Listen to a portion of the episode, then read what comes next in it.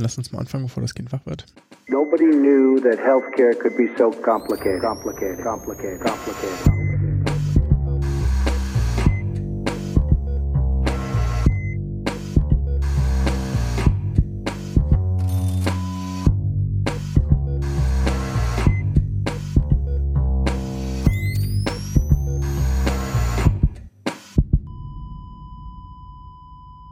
Salut und herzlich willkommen zu Gesundheit und Macht Politik mit der Aufnahme am 3. Dezember 2019 und damit am Internationalen Tag der Menschen mit Behinderung. In unsere Episodenzeit fällt dann aber auch noch der 10. Dezember mit dem Tag der Menschenrechte. Die Endlich mal ein Tag, den ich kenne, von denen, die du hier mal aufführst. Den 10. nehme ich mal an. Ja, ja, genau. genau.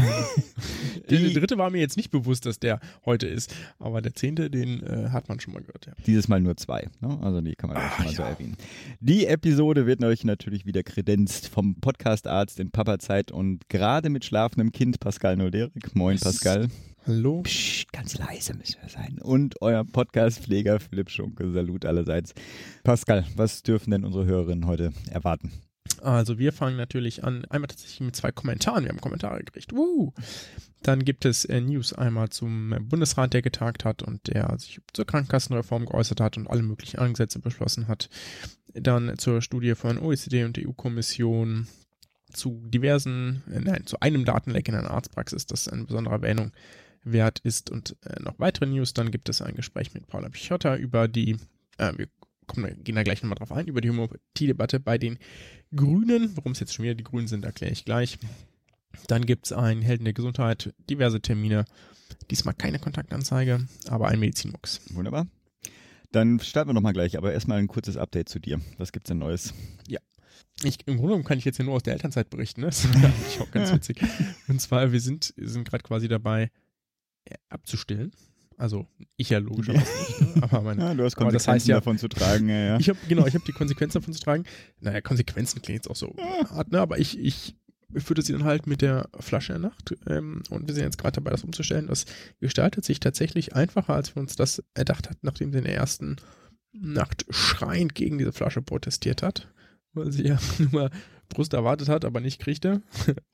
Äh, ging, das, ging das jetzt eigentlich ganz gut. Und wir hoffen, dass sich das jetzt hier so langsam einpendelt und dann. Ordentlich Zucker rein und es in die Milch, dann passt das schon. Ein bisschen Finestiltropfen, damit das Kind danach schlägt.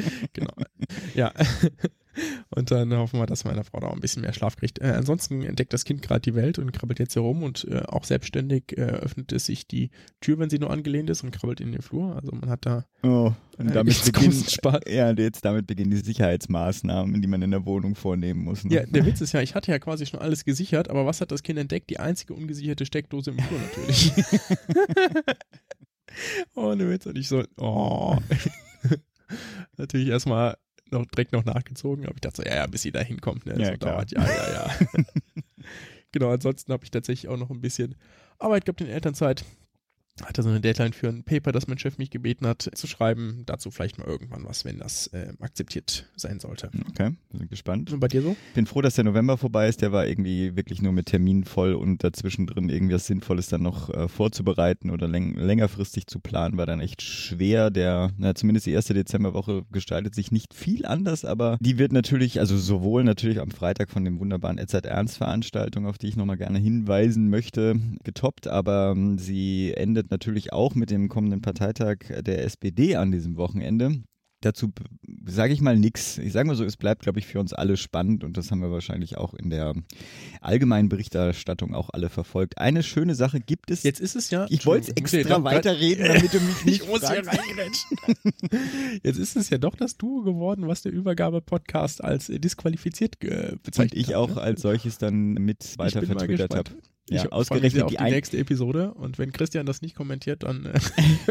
Ja, die Sache ist ja auch, ich meine, von den ganzen Teams gab es nur ein einziges Team, was ich gesagt habe, schwer zu wählen wegen der Einstellung zur Pflegekammer. Und ausgerechnet dieses ich, Team ist es dann auch geworden, ja. Also ja, Mann, ja. Mann, Mann. Na gut. Also genau, wir überlassen einfach die Kommentierung dieser, äh, dieser Wahl dem Übergabe-Podcast. Mal sehen. Genau, aber eine nette Sache möchte ich dann doch noch zum Abschluss erwähnen. Und zwar darf ich an einer, an einem neuen Podcast-Projekt mitwirken und zwar dem, einem Public Health Podcast Armut und Gesundheit, der Public Health Podcast. Und wie ich da reingekommen rangekommen bin und warum und was wir da machen, kann man alles da direkt nachhören. Es gibt noch keinen iTunes-Link, weil iTunes gerade etwas länger braucht, um die in die Liste reinzumachen. Aber ich habe mal den Link in die Show Notes gepackt, wo man den dann trotzdem abonnieren kann. So, jetzt, bevor wir zu den News kommen, haben wir zwei Kommentare bekommen. Die gingen Genau. primär an dich. Genau, die ging, naja, Ja, ja, ging schon ich- beide. du hattest aber aber den- du, hast sie, du hast sie mir zugeschoben, könnte man sagen. Genau, wir haben eine Nachricht die, oder einen Kommentar gekriegt von Niklas, äh, dass wir doch etwas äh, grünenaffin seien. Sozusagen, ja, das, äh, my bad, das ist so. Nach dieser Folge wird es noch besser versprochen, weil diese Folge können wir jetzt schon mal nicht besser machen, weil wir das ganze Thema nochmal aufgreifen. Mhm. Wir äh, sind da natürlich sicherlich ein bisschen gebiased, bemühen uns aber schon um eine überparteiliche Haltung.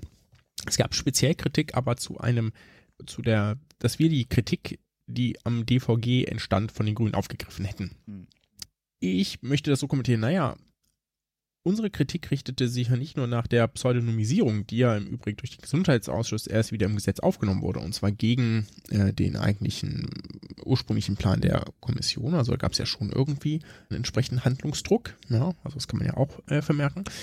Sondern zum Beispiel auch an den Kreis der Empfänger der Daten. Da sind wir ja nicht die Einzigen gewesen, die gesagt haben, naja, also dieser Punkt ist da vielleicht doch, also weiß nicht, ob man, ob ähm, das so sinnvoll ist. Da gibt es ja auch durchaus andere, die das kritikwürdig äh, fanden. Zum Beispiel im eHealth-Podcast wurde das, wenn ich das recht erinnere, auch so entsprechend kommentiert. Die aber, die also, aber auch den Jörg Sauskat als Experten äh, reingeholt hatten. Also wir haben natürlich ein, bisschen haben, Bias, ja. genau, und die haben natürlich, wir haben alle ein bisschen Bias, weil wir uns alle auf den gleichen Experten stützen. aber da müssen wir halt durch. Genau, also ich, ich wollte sagen, es gibt da durchaus gute Gründe, dem Gesetz zuzustimmen, haben wir auch gesagt, ne? Wir halten das ja auch richtig, dieser Austausch findet Mhm. schon seit Jahren statt, ist alles richtig. Aber es gibt eben doch ein paar Änderungen da dran, wo man fragen kann, ob das denn so gut ist, wie es ist. Der Christian hat uns noch geschrieben bezüglich dem Reihen- und Parallelanschluss in Praxen. Wir hatten da ja, es geht um die Telematikinfrastruktur, bevor jetzt hier irgendjemand fragt, so was für ein Anschluss. Genau, da hatten wir im Podcast äh, zu berichtet und gesagt, sozusagen, was da die Sicherheitsmängel waren, die da breit diskutiert wurden, dass irgendwie 90 Prozent der Praxen unsicher seien. Und wir hatten ja schon probiert zu erklären, dass der Parallelbetrieb, der nicht explizit empfohlen wird, aber eben möglich ist, äh, für die meisten Praxen äh, sinnvoller ist. Und wir haben da aber die Einschränkungen gemacht, ich habe die Einschränkung gemacht. Rückwärts, ich habe gesagt, dass sich das vor allem für größere Praxen sonst gar nicht lohnt, also nicht sinnvoll machbar ist. Und äh, Christian hat uns darauf hingewiesen aus seiner, aus seiner praktischen Erfahrung. Ich würde das jetzt einfach mal übernehmen, weil ich glaube, dass das so stimmt, dass das auch für nahezu alle anderen Praxen äh, gilt. Okay. Denn wenn man, das ist ja der, der Sinn des Ganzen, ich ähm, fasse es nochmal ganz kurz zusammen, man schließt sozusagen im Rahmenbetrieb sein gesamtes Praxisnetz äh, zusammen, äh, hat dann den Konnektor, der sozusagen ähm, die, den Tunnel aufbaut zur Telematikinfrastruktur und dann ist alles gut und ist dann auch sehr gut abgesichert oder man hat eben ähm, den Konnektor im Parallelbetrieb und daneben das Praxisnetz und hat eben den einen Zugang ähm, zur Telematikinfrastruktur, hat aber auch die Möglichkeit aufs Internet zuzugreifen. Und das ist natürlich äh, zum einen, weil man natürlich vielleicht Internet in der Praxis haben will, sicherlich sehr praktisch, zum anderen aber auch, weil man dann seine Rechner updaten kann. Ja, Denn äh, das ist ja schon ein ganz banales Problem. Ne? Also jetzt für E-Mails etc. findet man ja vielleicht noch eine andere Lösung, aber wenn man äh, mal, ich sag mal, sein äh, ganz, ganz banal auf Windows 10 umstellen will, ja. Äh, dann Oder neue man, Mac äh, OS da- neues wenn wir Mac schon- OS, ja. oder Linux-System. Ja. Oder ein Linux-System, genau. Ne? Ich hatte das jetzt nur genommen, weil ähm, Windows 10 kommt doch gerade, oder? Die Aktualisierungswelle. Ich habe keine Ahnung. Windows die 10 7 der Support lange? aufläuft. Ich glaube, für 7 läuft der Support auf. Das schneide Äh, aber raus. das ist wird jetzt. Das heißt, ähm, allein dafür braucht man ja entsprechenden Anschluss und für alles andere, also Abruf von Labordaten etc. etc., die aus ähm, woanders äh, zur Verfügung gestellt werden, funktioniert nicht, wenn man es im seriellen Betrieb hat und damit ist natürlich eine modern laufende Praxis überhaupt nicht mehr zu führen, wenn man es nicht im parallelen Betrieb hat. Das ist der Grund, weswegen die allermeisten sich da wohl dann für einen parallelen Betrieb entscheiden. Ich hoffe, der Connector ist nicht von der Telekom. Ähm, Das ist ein es gibt Hinweis Konnektoren auf- auch von der Telekom. Äh, Das ist ein kleiner Teaser für eine äh, News-Sektion Naja, es gibt später. aber Konnektoren auch von. Oh, Na gut, um aber Gottes Willen. ich hoffe, der ist gepatcht worden. Na gut. Dankeschön. Damit sind wir ja, durch. dann Ne? Dann kommen wir ne? gleich mal zu den News. Jupp. Genau, also äh, der Bundesrat hat ja getagt, das ist ja immer Anlass dafür, dass irgendwie 35.000 Gesetze äh, zugestimmt oder irgendwo hingeschoben werden. Und ähm, es gab viel Zustimmung durch den Bundesrat. Wir möchten auf das eingehen, äh, was nicht so glatt durchging, nämlich die ähm, das faire Kassenwahlgesetz oder wie es mittlerweile heißt, faire Kassenwettbewerbgesetz, denn sogar den Namen musste Jens Spahn anpassen auf Druck der Bundesländer. Also das wird ordentlich auseinandergenommen. Und es gibt, äh, oder es gab, es gibt einen Widerstand der Bundesländer gegen die Zusammenarbeit zwischen BVA und Länderaufsichten. Ursprünglich war ja mal gewünscht, dass eigentlich alle Krankenkassen unter Aufsicht des BVA stehen, weil sich da alle Krankenkassen außer der, der HK benachteiligt fühlen. Oder alle Entschuldigung, muss man genau korrekter sagen, alle Krankenkassen außer den ortsgebundenen, weil es gibt ja auch andere ortsgebundene. Und als nächstes muss man noch sagen, dass äh, das, was die, was ja auch für viel Kritik gesorgt hatte, was ich in Spanien erinnern wollte, ist die, die Koppelung von Vergütung und Diagnosen. Das ist ja der klassische Anreizmechanismus für die einen nennt es Manipulation, mhm. ja, ähm, die anderen äh, nennen es eben äh, Versorgungsvertrag. Ja, also wo sozusagen gesagt wird, naja, wenn du so und so viele Patienten da und damit hast und entsprechende Maßnahmen durchführst, dann kriegst du extra Geld. Das kann man gut nutzen, um Versorgungsverträge zu gestalten, das verstehe ich schon. Ne? Also aus dieser ähm, Haltung heraus, naja, wenn du in deiner Praxis zum Beispiel ähm, so und so viele Patienten mit jetzt sagen wir mal COPD hast und ähm, da regelmäßig das und das machst, damit die besser versorgt sind, also unsere Patienten, dann kriegst du dafür extra Geld. Ne? Das macht ja schon irgendwie mhm. Sinn und dafür müssen, muss natürlich der Krankenkasse klar sein, ob das denn COPD-Patienten sind oder ob der Arzt einfach nur sagt, so, jo, ich habe hier von meinen 1000 Patienten habe ich 800 COPD-Patienten und kassiere damit entsprechend ab. Ja, dementsprechend ist dann natürlich die Diagnose äh, ganz relevant. Er sorgt aber natürlich auch dafür, dass möglicherweise bestimmte Diagnosen häufiger kodiert werden, was dann dazu führt, dass man mehr Geld aus dem OBSA kriegt und so weiter und so fort. Dagegen gibt es auch Widerstand, klar, auch getriggert von den, vermutlich getriggert von den AOK und das wird auch erst nochmal äh, wohl verhandelt werden müssen zwischen Bund und Ländern.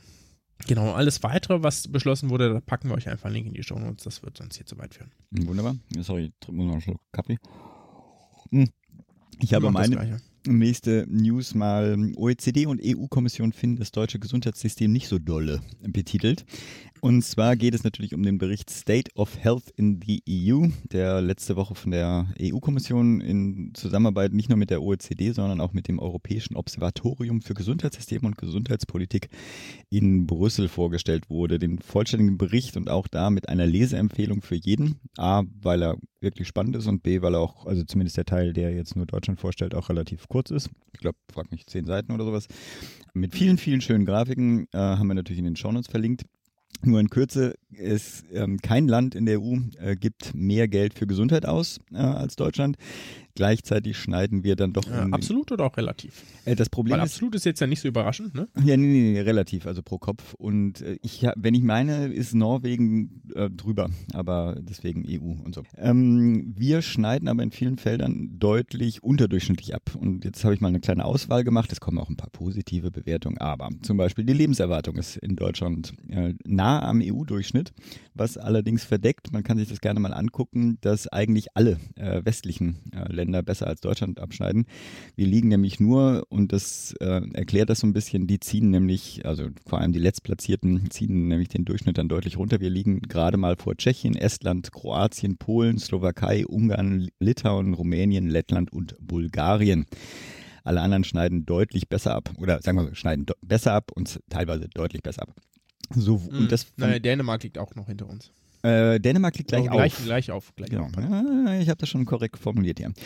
Was ich auch ganz spannend fand, ähm, es gibt so eine schöne, so, einen schönen, ja, so ein Feldmatrix, ja, sowohl ähm, bei der stationären wie aber auch bei der ambulanten Versorgung die wird in Deutschland deutlich überdurchschnittlich in Anspruch genommen. Also alle anderen oder die meisten anderen äh, äh, organisieren sich quasi so meistens in diesen Bereichen stationär viel, ambulant wenig oder halt eben andersrum. Deutschland äh, schafft es doch in beiden Sektoren deutlich mehr Versorgung in Anspruch zu nehmen. Die Anzahl der vermeidbaren Todesfälle liegt auch dicht am EU-Durchschnitt, ist aber höher als in den meisten westeuropäischen Ländern. Und zwar bei den, sowohl bei den durch Prävention vermeidbaren Todesfällen als aber auch bei den behandelbaren Todesursachen. Was genau darunter sich verbirgt, äh, kann man gerne nachlesen. Und nur ein letztes Beispiel, die Sterblichkeit in Krankenhäusern, zum Beispiel beim akuten Myokardinfarkt, ist vergleichsweise hoch. Ich glaube, äh, das vierthöchste, dritthöchste. Also ich glaube, Lettland, mhm. Estland sind auf jeden Fall vor uns. Ich habe es jetzt leider nicht vor uns. Ich glaube, Litauen auch, also vor uns, ne? Also schneiden schlechter ab. Es gibt aber auch ein paar positive Nachrichten, die natürlich auch noch erwähnt werden sollten. So ist der von Befragten selbst angegebene ungedeckte Behandlungsbedarf fast gleich null. Und es gibt Mhm. auch ein geringes Niveau an Selbstzahlung. Und jetzt fand ich das ganz spannend. Es gibt wenig private Haus Haushalte mit katastrophalen Ausgaben. Da müsste ich auch mal recherchieren, wo in unserem Gesundheitssystem tatsächlich äh, für Privathaushalte katastrophale Ausgaben aufkommen könnten. Aber schaue ich mal rein. Naja, wenn Pflegebedürftigkeit entsteht, ne? Ja, ich weiß nicht, ob Pflegebedürftigkeit da überhaupt a- drin ist. Da müsste ich mal nachgucken. Äh, interessanterweise auch, um jetzt mal so ein bisschen wieder die Impfpflichtdebatte äh, aufzugreifen, die Durchimpfungsrate bei Masern ist zum Beispiel höher als der europäische Durchschnitt. Äh, trotz alledem entscheiden wir uns ja, äh, da noch ein bisschen äh, intensiver ranzugehen. Dann zitiere ich jetzt einfach mal so zum Abschluss dieser äh, News nochmal den letzten Bullet Point des Berichts für Deutschland. Es gibt keine systematische und integrierte Bewertung in den verschiedenen Sektoren des Gesundheitswesens beziehungsweise keine regelmäßige Leistungsbewertung, um Prozesse und Ergebnisse besser zu verstehen. Bei einer Über- Überwindung dieses Hindernisses würde sich der Spielraum für Verbesserungen im Gesundheitssystem erhöhen und ließen sich möglicherweise die Ausgaben senken. Rahmen, sage ich da nur. Genau. Ja, ist ja immer, ganz kurz noch, Ja. äh, ist ja immer so ganz klassisch das, was äh, viele Leute preisen, ne, dass man so ein tolles Gesundheitssystem in Deutschland hat und dann, naja, wenn man, wenn man da tatsächlich Die Zahlen Daten anguckt, ja. ist es, ist es, äh, ist es gut, aber halt okay. Ja, genau. Und aber im Vergleich zu den Ausgaben, die wir machen, dann deutlich könnte man eigentlich mehr erwarten. Könnte man mehr erwarten. Genau. So. So, dann ganz kurz der Bundesverband der Pharmazeutstudierenden, der BPHD. Ich glaube, mit dem, einen der Vertreter hatten wir zweite Episode oder dritte Episode, ne? Mit dem Ja, ja, ganz Max am Anfang. damals. ja, ja, ganz am richtig. Anfang, genau. Ähm, da haben wir uns auch schon über äh, quasi RX-Versandverbot auch unterhalten, glaube ich. Ähm, das war zumindest auch Teil des, des Mhm. Themas. Und die haben jetzt getagt, also der BPHD, und die haben gesagt, äh, das RX-Versandverbot unterstützen sie nicht. Ähm, und die haben eigentlich ähm, ein paar ganz gute Statements dazu. Ich zitiere mal ganz kurz daraus. Ein Versandverbot für verschreibungspflichtig, verschreibungspflichtige Arzneimittel ist in unseren Augen keine zukunftsträchtige Maßnahme. Ne? Also, dass das zwar irgendwie sicherlich eine einfache, schnelle Lösung ist, aber sozusagen der Versandhandel schon lange besteht, das Gesundheitssystem faktisch nicht bedroht, dass die Apotheker trotzdem immer noch benötigt werden, weil viele Leute eben eine Beratung wünschen, was ich jetzt, glaube ich, auch so sehen würde. Mhm. Ne? Ähm, dass es in der zunehmend globalisierten Welt auch irgendwie witzlos ist, wenn man die nicht online bestellen kann, zumindest ein Teil der Arzneimittel. Klar, es gibt einen Teil, die müssen irgendwie speziell angefertigt werden, äh, vielleicht auch vor Ort. Das viel größere Problem, ähm, was Sie sagen sozusagen, äh, des Apothekensterbens ist nicht im Versandteln, sondern daran, dass es keinen Nachwuchs gibt. Hm. Und das ist ein, äh, finde ich, sehr lesenswertes Paper. Wir verlinken da einen Artikel von der Deutschen Apothekerzeitung. Wunderbar. Ich habe jetzt noch einen und zwar, da werde ich nur wenig selbst erzählen und zwar ähm, Thema Datenleck in einer Arztpraxis. Ähm, Heise berichtete nämlich am 22.11. von einem, äh, wie sie schreiben, verheerenden Datenleck in einer ähm, Arztpraxis in Celle, äh, bei der, äh, ich glaube 30.000 war es dann irgendwie oder um die 30.000 Ja, 30.000. Patientendaten dann ähm, offen im Netz abrufbar waren. Interessanterweise dazu neben den Patientendaten aber auch private Daten wie äh, Arbeitsverträge, Kündigungen, Spenden, Schuldnerlisten über den Inhaber der Praxis selber. Äh, hingewiesen wurde die Praxis dann von einem IT-Experten, ich glaube Cedric Fischer. Und äh, also sagen wir so, sie versuchten das zu schützen und also sozusagen auch auf diese Kritik zu reagieren, aber irgendwie funktionierte das dann auch nicht. Und was das alles mit zum Beispiel dem einem äh, Telekom-Router zu tun hat und äh, wer denn schlussendlich für diesen Datenleck dann äh, Verantwortung äh, übernehmen müsste, zeigen wir euch oder erklären wir euch nicht selber, sondern wir haben eine freundliche Genehmigung von Tim Pritloff, der macht ja unter vielen anderen äh, Podcasts auch das Logbuch Netzpolitik. Und er hat uns erlaubt, einfach diese äh, Sektion oder Ausschnitte aus diesem, aus dieser Sektion in der letzten Episode dann einfach hier einzuspielen. Und ich finde das, glaube ich, spannender, wenn das äh, Profis, IT-Profis erzählen, als dass, wenn wir uns wieder in irgendwelche, äh, das irgendwie nur halb äh, richtig äh, vorstellen. Genau, insofern jetzt der Einspieler. Wir haben ja gesagt, Hacken ist nicht schwer. Da Vor braucht allem, man. vor allem wenn es einem die Telekom so einfach macht. Ein krasser Fall, über den Heise berichtet. Und zwar ist jemand bei den allgemeinen Durchsuchungen des Internets auf eine IP-Adresse gestoßen, unter der es eine Dateifreigabe gab. Und auf dieser Dateifreigabe lagen um die 30.000 Patienten Datensätze, also 30.000 Patientinnen mit Befunden, Gesprächsnotizen, Arztbriefen und vielem mehr. Auf einer großen File-Share-Datenbank. Und zwar ein SMB-File-Share. Und stellt sich raus, das war eine Ge- Gemeinschaftspraxis in Celle, äh, orthopädische Gemeinschaftspraxis, die da eben Daten von mehreren Jahren hatte. Und da kommen dann eben mal so viele Daten zusammen. Jetzt hat derjenige, der das gefunden hat, die Arztpraxis irgendwie darüber in Kenntnis gesetzt und Heise Online aber auch. Und die waren jetzt so ein bisschen am Rätseln, nee, wie kann das dann? Wie kann das sein? Weil die Arztpraxis sagte, ja, ja, nee, haben wir zugemacht. Aber die Dateifreigabe gab es weiterhin. Und jetzt haben sie das, hat Heise quasi zeitgleich herausgefunden, dass es einen Bug gab bei den Telekom-Routern mit dem traditionsreichen und wohlklingenden Namen Digitalisierungsbox Premium. Super. Wer denkt sich so einen Scheiß eigentlich aus? Wer denkt sich sowas Das aus? ist eigentlich auch ein schöner Sendungstitel. Ne? Absolut. So, ähm, Hm. genau. Und diese Digitalisierungsbox Premium, die hat halt ein Premium-Feature. Wenn du sagst, du machst eine Portfreigabe, dann hat er gesagt, warum eigentlich nur einen? so. Wir sind da hier im Geschäftskundenbereich, ne? Warum sollen wir nicht zeigen, wenn es einem gut geht? So, und dann haben sie gesagt, hier, wenn du nämlich da eingestellt hast und sagst, okay, ich möchte den Port 443 freigeben, was der Port ist für also HTTPS-Verbindung, SSL über ähm, äh, äh, HTTP über SSL, also das, was üblicherweise frei der Port, auf dem ihr sprecht, wenn ihr eine Webseite über HTTPS aufruft. Man muss sich das so vorstellen, eine IP-Adresse, die irgendwie da draußen im Internet lauert, kann und unter verschiedenen Ports einen Dienst anbieten und dadurch wird im Prinzip unterschieden, wohin jetzt die Anfrage geht. Ja, wenn ihr jetzt an, auf einem Server ein auf einer IP-Adresse ein Mail-Server, ein Web-Server und ein HTTPS-Server ist und ein SSH-Server, dann lauschen die auf unterschiedlichen Ports auf Verbindungen. Ja, und anhand dieses Ports sagt das Betriebssystem dann, ah ja, hier, du kommst an Port 25 an, den hat hier der E-Mail-Server auf, dann gebe ich die Nachricht an den E-Mail-Server und wenn du über 443 ankommst, dann macht er halt einen TLS-Handshake und gibt's an den, an den Webserver weiter. So. Und wenn ich jetzt äh, üblicherweise bei euch zu Hause steht diese die Digitalisierungsbox Premium, ja,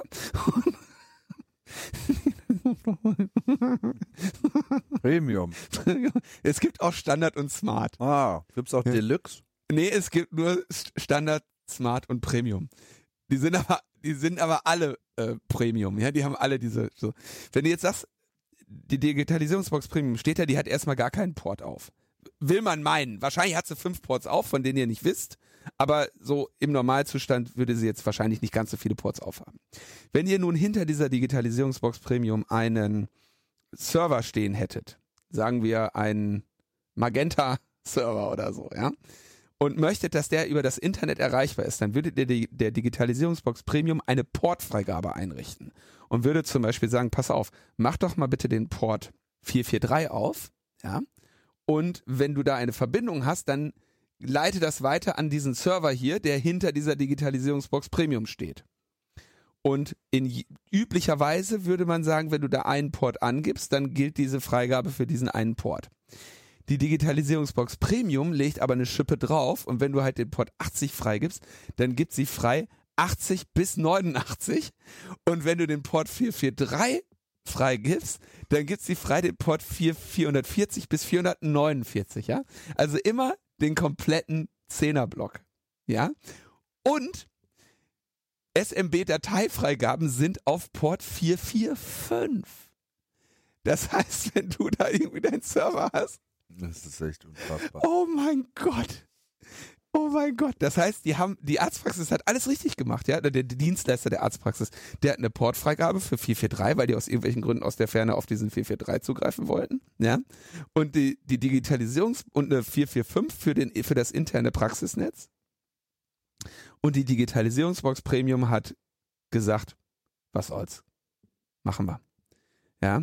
Und jetzt hat die, äh, hat Heise das halt irgendwie der Deutsche Telekom gemeldet und pipapo. Das ist eine, also das ist wirklich schwerwiegend. Das ist eine schwerwiegende, ein schwerwiegender Bug. Ja, wenn du irgendwie eine Portfreigabe auf einmal für Ports hast, die du nicht eingerichtet hast, dann wunderst du dich irgendwann. Spätestens, wenn 30.000 Patientendaten von irgendjemandem äh, mitgenommen werden. Vor allem, das ist. Und jetzt kommt der Ja. Knüller. Die Telekom wurde gefragt, ja, jetzt, also Heise ist mit der Story irgendwie online gegangen im November, glaube ich. Der Sprecher der Deutschen Telekom hat dann wörtlich gesagt, ja, wenn Sie mich fragen, warum es von Mai bis heute gedauert hat, einen solchen Patch anzubieten, da kann ich Ihnen darauf keine Antwort geben. Das ist eindeutig ein Fehler von uns. Hier hätten wir schneller gemeinsam mit dem Hersteller Bintec Elmec agieren müssen. So, seit Mai wusste die Deutsche Telekom davon. Der Patch ist jetzt äh, bereitgestellt worden. Ja? Mai, Juni, Juli, August, September, Oktober, November, halbes Jahr. Äonen. Ja, Ewigkeiten. So, jetzt gehe ich mal kurz aus dem Mitschnitt raus und zwar überspringe ich eine ganze längere Debatte über, wie das programmierungstechnisch und welcher Programmierer auf die Idee gekommen ist, irgendwelche Portfreigaben in dieser Form einzurichten und steige stattdessen in den letzten Bereich äh, beziehungsweise eine Abschlussbewertung dann ein. Diese Praxis. Ja. Die, ey, die Hat- haben alles richtig gemacht. Nee, nee, nee. Die hat keinen Webserver da hinten irgendwo in ihrem Netz zu betreiben. Und die hat auch ihre komischen Portfreigaben auch innerhalb ihrer Praxis nicht so auf diese Art und Weise freizugeben. Ja, weil das war ja dann auch alles komplett ohne Zugangs, kein Passwort und so weiter. Alles offen. Das ist auch schon ein großer Fehler. Ja, das ist richtig. So, da da kommt also das eine und das andere dazu und dann sieht man mal eben, wie sie aus einer kleinen Nachlässigkeit immer in dieser Annahme, naja, wir sind ja hinter der Firewall, da kann ja nichts passieren, ja, von wegen. Wenn du dann eins und eins zusammen addierst, dann bist du halt schnell bei 100 und dann, naja, dann, dann geht's ab. Man kann froh sein, dass hier die Leute, die das gefunden haben, es nicht gleich ausgenutzt haben. Hätte man ganz was anderes machen können. Also ist ein wichtiger Punkt. Man hat keine Dateifreigaben irgendwo rumzuballern und man hat in der Arztpraxis mit einer ordentlichen Firewall zu arbeiten, die nach Whitelisting funktioniert und prinzipiell schon mal die Verbindungen so oder so nicht durchgelassen hatte. Ja, und auch keine Webserver darauf fahren. So, also das ist ja offensichtlich Ja. ja auch passiert. Immerhin mit HTTPS. Das war wahrscheinlich, weil der Dienstleister gesagt hat, hör mal, wenn ich hier, wenn ich das machen kann, dann äh, brauche ich euch nicht mehr die An Anfahrt zu berechnen. Kann ich Ja, also die, die. Schuld trifft nicht die Arztpraxis, weil die ganz sicher mit dieser konkreten Installation so kaum was zu tun gehabt hat. Genau. Ähm, aber entweder ist man da falsch beraten oder falsch äh, ja, geserviced worden. Ist ja, ist ja wieder super interessant, ne? Also, äh, ich fand's, ich habe es gestern erst gehört, äh, fand's super äh, witzig und ähm, äh, mir das anzuhören, wo ich so dachte, naja, also Datensicherheit in der Praxis hat halt super viele Komponenten, ne? Selbst, also hier in dem Fall kann man jetzt auch wieder sagen, ja, ja, die bösen Arztpraxen, aber in dem Fall waren sie ja nicht mal schuld, ne? Sie haben ja alles richtig gemacht, haben einen IT-Dienstleister beauftragt, der das äh, professionell macht und selbst der hat das ähm, nicht entdeckt, dass es da entsprechend dieses Problem gibt. Sondern, und selbst nach dem ersten Fix war es Ja, ja, ja. noch wieder defekt, ne? Also da sieht man, äh, in dem Fall ist ja sozusagen selbst ist ja der Anbieter des äh, der Hardware und der Software nachschuld. Also man sieht Datensicherheit ist nicht so einfach, da müssen viele Komponenten zusammenkommen, damit das auch sicher klappt. Genau. Wunderbar. Dann, ach, ich sehe schon, die nächste News ist ja auch bei mir. Ach, die Dauerbaustelle. Ja, ich, ähm, jedes Mal, wenn wir das ansprechen, und ich habe geguckt, wir haben das schon häufiger gemacht, weiß ich nie, wie weit man da einführen muss. Ich habe das beim letzten Mal gemacht, als äh, ich, dass ich das mit Sterbehilfe und unserem ökologischen Desaster zu den Altlasten meiner, auch meiner Generation betrachte. Es geht natürlich um die unendliche Saga rund um 2, Paragraph 218, 219, 219a. Für, vielleicht erinnert ihr euch, es gab ja auch eine, eigentlich eine breite Vereinbarung zwischen Grünen, SPD, FDP und Linken. Und zwar vor Eintritt in, der, in die Große Koalition, die das hätte erledigen können. Aber statt den Paragraphen einfach abzuschaffen, hat sich dann die Große Koalition dazu entschieden, eine, glaube ich, ergänzende Regelung beim Werbeverbot für Schwangerschaftsabbrüche einzuführen, und zwar mit dem Gesetz zur Verbesserung der Information über den Schwangerschaftsabbruch. Das äh, Werbeverbot selber bleibt, äh, blieb, also, äh, achso, März ist es in Kraft getreten. Äh, das Werbeverbot ist damit selbst äh, bestehen geblieben, wurde aber aus, mit Ausnahmeregelungen ein bisschen ergänzt. Danach dürfen jetzt Ärzte und äh, Krankenhäuser öffentlich zwar darauf hinweisen und dann aber weiterführende Informationen nur äh, mit Links auf neutrale Stellen einfügen. Es äh, verwundert äh, wahrscheinlich keinen, dass ich auch hier meinen eigenen Senf dazu einbringe, dass das alles andere als eine gute Lösung war. Ich finde ja nach wie vor, dass solche Sachen überhaupt im Strafgesetzbuch aufgenommen werden müssen, äh, schon den Skandal. Und wenn du dich daran erinnerst, äh, das habe ich auch völlig verdrängt, ja. Es gab ja auch noch dann das Geschenk an Spahn, auch noch Gelder für diese völlig überflüssige Studie zu den seelischen Folgen von Schwangerschaftsabbrüchen aufzunehmen mit 1,25 Millionen Euro in den nächsten vier Jahren, beziehungsweise glaube ich die erste Summe oder erste Tranche ist auch schon geflossen. Katastrophe. Wie auch immer, die News eigentlich. Es gibt ja dieses bekannteste Klageverfahren gegen die Christina Hähnel. Ich glaube, die hatte ich auch mal zur Heldin der Gesundheit erkoren an irgendeiner Stelle. Da geht es quasi weiter am 12.12. .12. am Landgericht Gießen. Da ist nämlich die nächste äh, Gerichtsverhandlung, der nächste Gerichtstermin äh, für sie vorgesehen. Aber Jetzt gab es im, warte mal kurz, letzte Woche war das oder vorletzte Woche? Weiß ich gar nicht. Auf jeden Fall, dass jetzt seit März geltende 2019, äh, dass es eben keine Verbesserung darstellt. Äh, hat jetzt die Berliner Frauenärztin Bettina Graber mitbekommen. Ein bereits, ich glaube im Juni war das, hat das Amtsgericht Berlin-Tiergarten ein Urteil verhängt, das dann aber letzte Woche rechtskräftig geworden ist. Und damit, äh, dadurch, dass der Rechtsweg für sie jetzt da ausgeschöpft ist, erwägt sie auch, wie Hähnel auch, ähm, eine Verfassungsbeschwerde. Das ganze, diese ganze Tortur hat ja auch Händel irgendwie als reine Zeitverschwendung oder großen Zeitverlust irgendwie nur wahrgenommen, weil das Ziel sowieso ist, ins vor das Bundesverfassungsgericht zu ziehen und diese extra Schleife durch die Neuformulierung das quasi einfach nur verzögert hatte. Ich fand es ganz spannend, dass das Gericht die Unionsfraktion äh, in gewisser Weise dafür verantwortlich gemacht hat. Ich zitiere mal aus der Zeit. Die Unionsfraktion hat klargestellt, dass allein die Setzung eines Links auf die Seite der Bundesärztekammer oder das Kopieren der Informationen unter Angabe der Quelle straffrei bleiben sollte. Nicht erlaubt ist es Ärzten hingegen, sich diese Informationen auf der eigenen Homepage zu eigen zu machen. Ärztinnen und Ärzte dürfen auf ihrer Seite nur darauf hinweisen, dass sie Abbrüche vornehmen. Sie dürfen dort aber nicht über ihre Methoden aufklären, sondern müssen auf andere Seiten verweisen, zum Beispiel die von der Bundesärztekammer. So, damit aber Schluss mit meiner sicherlich auch hier sehr parteiischen Zusammenfassung und vielleicht nochmal, äh, wie ich das immer bei diesem Thema mache, vom Mikrofon in Berlin aus weiter in allen äh, Weg mit 219a Aktivistinnen da draußen. Glück auf und viel Kraft. So, wollen wir weitermachen? Irgendwas mit Krankenhäusern hast du? Machen wir irgendwas mit Krankenhäusern. Ich habe das aktuelle Ärzteblatt in Nummer 47 gibt es einen super interessanten Artikel, also aus meiner Sicht super interessant. Ähm, er heißt, die Leute hängen an ihrem Krankenhaus und ich empfehle den ich glaube, aktuell ist der noch nicht online. Falls, weiß gar nicht, ob der online kommt, aber sehr lesenswert. Da geht es um Rheinland-Pfalz, die Gemeinde Kirren. Die haben ein defizitäres kleines Haus. Da nee, waren da sich alle gewohnt. Player. Entschuldigung. Echt? Ja. Da haben sich alle Player quasi darauf geeinigt, das ähm, umzuwandeln in ein ambulantes Gesundheitszentrum und sind gescheitert am Protest der Bevölkerung. Ja, und, dann, super. und natürlich auch in der Politik. Also da sieht man mal, selbst wenn sich quasi die institutionellen Player einig sind und sagen, hier, das macht keinen Sinn mehr, wir müssen da irgendwie eine andere gute Gesundheitslösung schaffen. Das, weil wir hatten das jetzt ja ein paar Mal, ne? Warum klappt das denn nicht in Deutschland? Mhm. Ja. Super. Jetzt sind die Leute. Freut man sich immer über die Demokratie, ja. Diese Immer, Menschen, immer auf, auf die kleinen Menschen.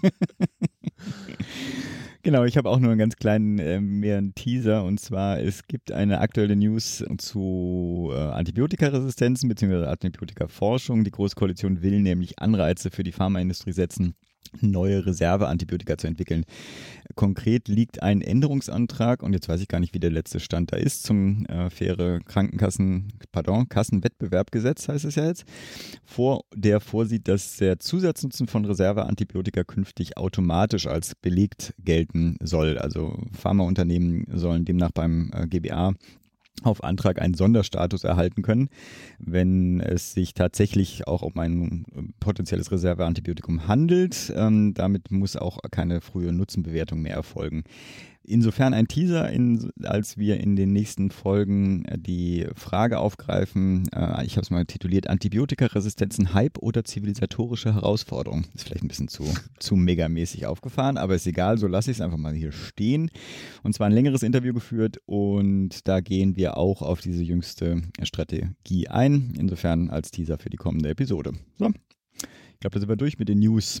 ab zum Gespräch. Ein längeres Interview haben wir auch mit Paula Pichotta geführt. Das ist eine Ärztin. Das Wir ist natürlich auch ein bisschen.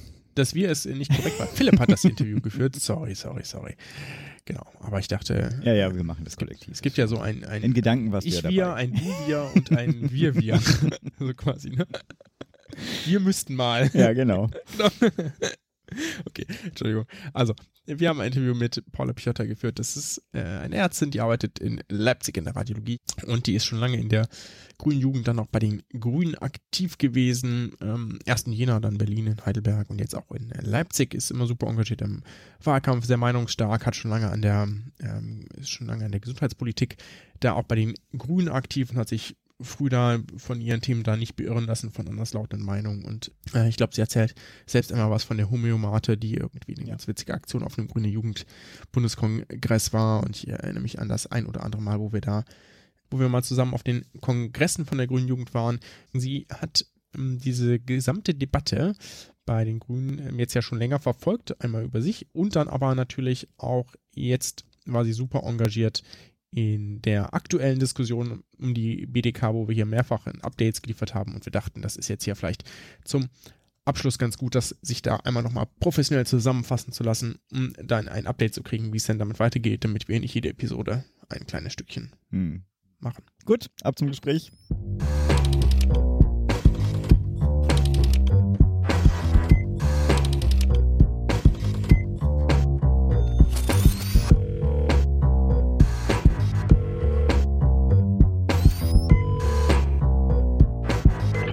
Den Beginn der jüngsten, das hat ja auch durchaus medial viel Aufmerksamkeit erregt, die Homöopathie-Debatte bei euch Grünen. Da hatten wir ja schon mit dem Tim Demisch drüber diskutiert. Heute wollen wir diese Debatte ja zum einen kurz ein bisschen einordnen, aber auch zum anderen den aktuellen Stand ein bisschen reflektieren und wenn es klappt, sogar auch noch einen kleinen Ausblick versuchen. Hierfür haben wir, wie ich finde, eigentlich niemand besseren finden können als unseren heutigen Gesprächsgast, die Paula Pichotta. Moin, Paula. Guten Morgen. Du bist ja nicht nur eine der Antragstellerinnen dieses Antrags, der ja äh, zu der jüngsten Debatte bei den Grünen geführt hat, sondern ja eigentlich schon seit Ewigkeiten eine der der ich als Nicht-Grüner zumindest einer der engagiertesten Stimmen für mehr Evidenz in der Gesundheitsversorgung bei den Grünen. Ich versuche mal den Stand ein bisschen in meinen eigenen Worten äh, zusammenzufassen, vielleicht auch das weitere Prozedere bei euch, um es vorsichtig zu formulieren, also dem äh, Bundesvorstand war, also eurem Bundesvorstand schien ja die ganze Diskussion zumindest mal zeitlich, ich würde fast sagen tendenziell ja auch inhaltlich unpassend zu sein. Und zunächst hat er ja probiert, den, diese ganze Debatte weg vom äh, Parteitag hin zu einer Arbeitsgruppe zu verlagern. Wenn ich das richtig in Erinnerung habe, habt ihr das als Antragstellerin dann abgelehnt und selbst auch einen gleichen Kompromissvorschlag vorgelegt. Auch da kommt ein Link rein, Leseempfehlung immer wieder für alle, die sich da im Bereich engagieren. Aber am Ende rausgekommen ist ja diese Kommission, die, ich glaube, Ziel ist so eine gemeinsame Linie für die Partei zu formulieren, wo auch alle äh, Fraktionen mit äh, beteiligt sind. Äh, da sind auch so schöne Fragen drin wie eine gemeinsame Diskussion, was ihr Grünen denn unter Evidenz verstehen wollen werdet. Ich wünsche jetzt schon mal viel Spaß für die, äh, für die Debatte. Aber jetzt äh, versuchen wir mal den kleinen zumindest ganz kurzen, so was wie einen historischen Kontext zu geben. Du durftest oder vielleicht besser, du, du hast die Debatte ja nicht nur zur Homöopathie, sondern insgesamt zur evidenzbasierten Medizin ja schon länger verfolgt und mitbestimmt bei den Grünen. Hast du Lust, da kurz einen, einen mini-historischen Überblick zu geben? Ja, also äh, Gesundheitspolitik bei den Grünen war ja jetzt ähm, ganz lange ein wirklich kleines Thema. Also da habe ich ja vor knapp zehn Jahren, glaube ich, auch mal mit Pascal sogar zusammen was geschrieben. Du warst, wenn du als Grüne mitregiert hast, oft der kleine Koalitionspartner. Das war auch in der Zeit dann oft noch mit der SPD, die gesundheitspolitisch ja sehr stark war. Und du hast nicht den Druck gehabt, besonders detaillierte und, und, und auch wirklich Mhm. nachhaltige gesundheitspolitische Positionen zu entwickeln. Und deswegen war Gesundheitspolitik immer so eine Nische bei den Grünen und auch eine Nische, in der dann teilweise auch Positionen durchgehalten haben, die man vielleicht, wenn das Thema wichtiger gewesen wäre, schon eher in der Partei diskursiv angegangen wäre. Mhm. Und ähm, damals war es, also 2009 war es zum Beispiel noch so, dass es in der Diskussion ums grüne Bundestagswahlprogramm auch einen Änderungsantrag gab, dass der flächendeckende Zugang zu Alternativmedizinerinnen zu gewährleisten ist und solche Sachen. Ja, also da war man damals noch deutlich tiefer drin in diesem sehr alternativmedizinischen Fokus äh, bei den Grünen, den wir ja jetzt ganz offen auf dem Tisch haben. Und ähm, mhm. aber schon über die letzten zehn Jahre muss man sagen, ist das peu à peu immer weniger geworden. Und das waren aber so kleine Bewegungen, quasi der Kompromiss, den man quasi fand zwischen eher alternativmedizinisch orientierten gesundheitspolitisch Aktiven bei den Grünen und eher rationalen, äh, wenn ich das jetzt mal so aufmachen darf als, als Gegensatz. Das waren, das waren sehr kleine Trippelschritte immerhin zum Rationaleren. Also irgendwann hat man dann zum Beispiel nicht mehr geschrieben, dass man Alternativmedizin explizit per se in der Versorgung stärker fördern will, sondern man hat zum Beispiel geschrieben, man möchte die Forschung dafür stärken. Das war dann äh, so die letzten fünf Jahre oft eine Kompromisslinie, auch in vielen Landtagswahlprogrammen, was halt deswegen auch aus rationaler Sicht problematisch ist, weil gerade im Fall Homöopathie ist ja eigentlich aus unserer Sicht jede weitere Studie auch herausgeworfenes Geld. Mhm. Und das war aber dann, also zum Beispiel im Wahlprogramm Baden-Württemberg, wenn ich mich jetzt richtig erinnere, im vorletzten schon, das waren immer so diese Kompromisslinien. Und ähm, viele von uns in der Partei wussten, so richtig grundlegend wird es ausdiskutiert werden mit dem neuen Grundsatzprogramm. Und das soll ja eigentlich nächstes Jahr beschlossen werden. Und dieser Prozess lief jetzt auch die ganze Zeit. Parallel gibt's ja, bei den Grünen gab's diese Hebammendebatten.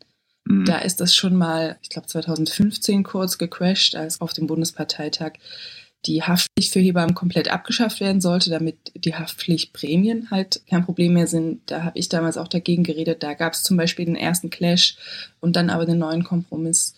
Dann gab es ja die große Impfdebatte, jetzt auch in der Bundestagsfraktion wo man sagen muss, vor, vor sieben, sechs Jahren gab es noch eine gesundheitspolitische Bundestagsabgeordnete bei den Grünen, Biggie Bender, die vor den Langzeitfolgen von Impfen gewarnt hat. Mhm. Und jetzt haben wir dieses Jahr einen Beschluss gehabt, wo ja die Fraktion, und so wird es berichtet, auch gegen ihre eigenen gesundheitspolitischen Abgeordneten quasi doch einen ähm, sehr auch nah an dem Vorschlag von Spahn orientierten, äh, verpflichtenden Wunsch nach Impfungen, gerade für medizinische Fachberufe zum Beispiel, mhm. unterstützt hat. Das heißt, da gab es so oder so Bewegung. Und die von uns, die länger dabei sind, so wie ich, die haben sich immer auf das Grundsatzprogramm konzentriert. Und dann gab es im März diesen Jahres diesen Taz-Artikel, das Weiße Nichts, wo mhm. die Taz so ein bisschen auch gegen Teile ihrer eigenen Klientel diesen sehr homöopathiekritischen Text geschrieben hat, wo es eine grüne Bundestagsabgeordnete gab, die Ulle Schaufs aus NRW, die sich ganz stark über die Taz aufgeregt hat, dass man sowas nicht schreiben könnte. Da würde man ja quasi die, die Interessen der Pharmaindustrie als mhm. Taz unkritisch quasi perpetuieren.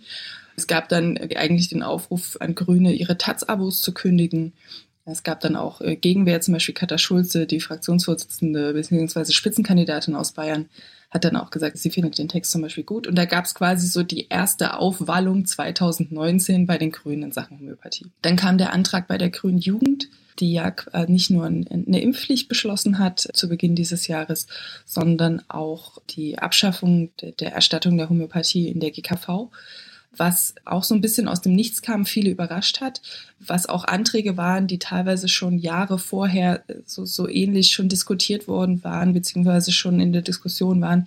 Wir haben, was weiß ich, 2010 oder 11 zum Beispiel bei der Grünjugend schon Homöomate verteilt. Also wir haben da irgendwie uns hingestellt und verdünntes Wasser verteilt und wurden dafür noch aus dem Raum geschmissen.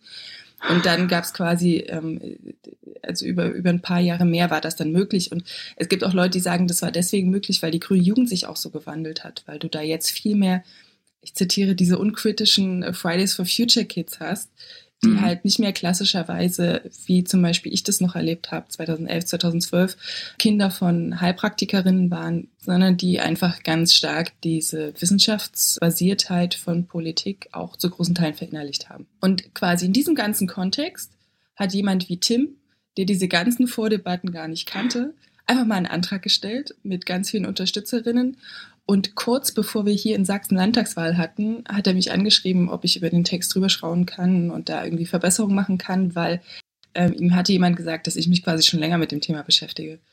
Und dann habe ich das alles gemacht. Und dann sagt er so, und dann veröffentlichen wir das jetzt. Und ich so, nein, ihr veröffentlicht das nicht vor der Sachsenwahl. Und dann haben wir uns kurz gestritten und dann hat er es nicht vor der Sachsenwahl, sondern danach veröffentlicht. Deswegen habe ich auch so grundlegendes Verständnis dafür, wenn man die Debatte immer so ein bisschen verschiebt.